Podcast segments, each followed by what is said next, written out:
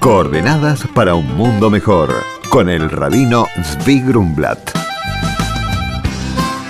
En honor y bendición de Tzipora Bat Carlota en ocasión de su cumpleaños.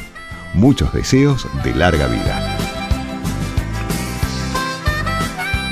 Muy buenos días, Shalom.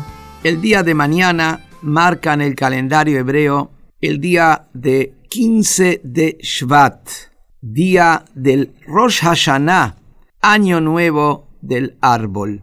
Esto tiene que ver en la tierra de Israel con que de los campos, de los árboles, hay un deber de donar el diezmo, hay deber de separar partes hacia el pobre, y esto se hace de acuerdo al producto anual y cómo se calcula el año para los árboles, cuando empieza el año para los árboles, es en el día de 15 de Shvat. Pero sin embargo, celebramos el año nuevo del árbol también fuera de la tierra de Israel, porque esto tiene que ver con cada persona. Como dice el texto en Deuteronomio, el hombre se compara a un árbol. La comparación al árbol tiene muchos aspectos. Un aspecto es, igual como el árbol, básicamente, es raíz, tronco, ramas y luego fruto, así también la persona. La persona tiene su raíz. Su raíz es su fe profunda. Su raíz es sus ancestros. Su raíz es su esencia, su profunda fe en Dios, los sentimientos profundos que están dentro de cada uno que a pesar que eso no es lo que se ve y lo que se luce, pero es la base de todo. De esa raíz sale un tronco. El tronco que tiene todo un desarrollo representa el estudio. La persona para cultivarse a sí mismo necesita estudiar, no puede manejarse nada más que con las improvisaciones. En todas las cuestiones de la vida, la persona sabe que tiene que aprender y estudiar, si no, lo que está haciendo es, eh, eh, no es nada, no es nada. Lo mismo también en lo espiritual. Nosotros como pueblo judío estudiamos la Torah todos los días. No importa que uno sea un comerciante o que uno sea un lego, no, cada uno tiene que estudiar la Torah, que sean 15 minutos por día, media hora por día, una hora por día, gente que más, menos, pero todos tenemos que estudiar. Ese es el tronco. El tronco es el estudio. El tronco es el conocimiento y el desarrollo intelectual.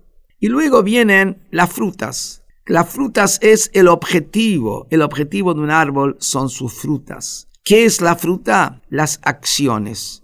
Porque lo principal no es el estudio ni siquiera la fe. Lo principal es la acción concreta. Y como dicen nuestros sabios, que lo que sostiene a la sabiduría es la acción.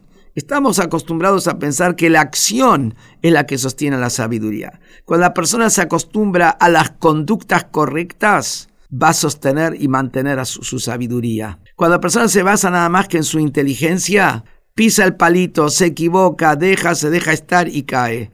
La acción es lo más importante. Recordemos entonces, somos como el árbol, la raíz, la fe, el tronco, el estudio de la Torá, los frutos, las acciones concretas, las mitzvot. Muy buenos días y shalom.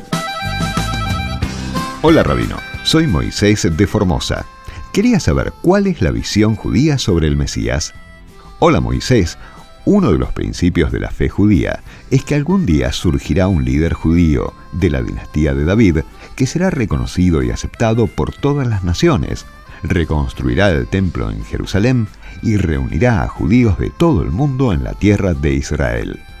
Habrá paz mundial y en general un alto nivel de vida.